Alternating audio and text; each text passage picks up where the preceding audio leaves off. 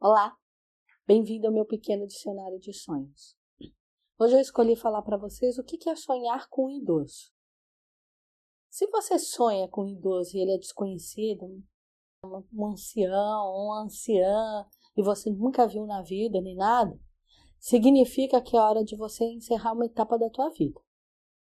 Você se desvencilhar de alguma coisa, de um ciclo, abrir espaço para o novo, Tá na hora de você desentulhar da tua vida.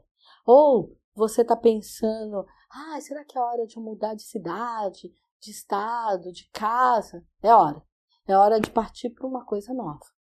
É hora de mudar de emprego? É hora. Então, é, tá falando de algo que você já faz há muito tempo, que você já está muito preso àquele, aquele círculo de amizade ou aquele ciclo de vida. Tá na hora de, de romper isso, trazer um novo. É hora. Agora, se você sonha que esse idoso ou essa idosa é alguém da sua família ou é alguém que você conhece, tá falando que é, uma notícia ou algo ou alguém do teu passado vai retornar. Tem, tem alguma coisa que você largou inacabado, alguma fala ou alguma relação que ficou mal terminada que volta para tua vida para você poder fazer um fecho correto para tua vida para você se sentir inteiro e feliz. Está na hora de encerrar algo, mas encerrar direito. Foi um curso, foi um projeto de vida que eu não terminei? Está na hora. Ah, foi uma conversa que eu comecei com a minha irmã. Há 10 anos atrás a gente nunca mais sentou para resolver essa situação. Foi uma coisa que ficou inacabada, de lá para cá a gente era tão amigas e nossa vida ficou abalada, essa amizade, a gente não foi mais a mesa, então tá na hora de sentar e acertar os ponteiros.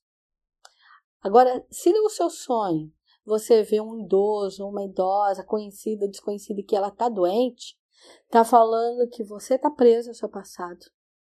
Tem situações que ficaram mal faladas ou mal acabadas, mas que você usa isso para pautar o teu momento presente ou para pautar o teu futuro, que você não se permite e não deixa viver o novo e não aproveita o presente.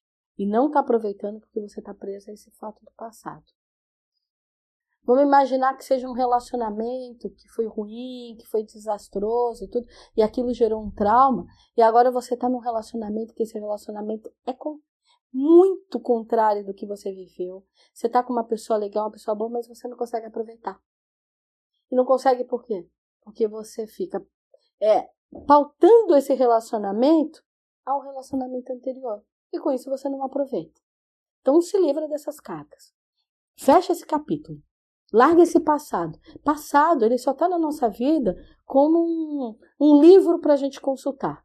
Mas não é mais um livro nem para ler, porque a gente já leu, já viveu, e nem é um livro para a gente querer revisitar no sentido de reviver no sentido de usar ele como exemplo para pautar o agora. Não. Use ele só como um método de consulta de, ah, aquilo fiz, foi legal, então eu já descobri que se nessa fase está difícil, eu já vivi coisas mais difíceis e, e sobrevivi aquilo, então eu vou passar essa de boa. Eu descobri que eu tenho força. Eu tenho a capacidade de mudar o meu momento. Então, passado é para isso. Mas não é para ficar se lamentando ou querer ficar reprisando ou não se permitindo viver o novo porque teve esse passado. Tá certo? Bons sonhos. Compartilhe, me mande pauta e dê like, por favor. Muito axé.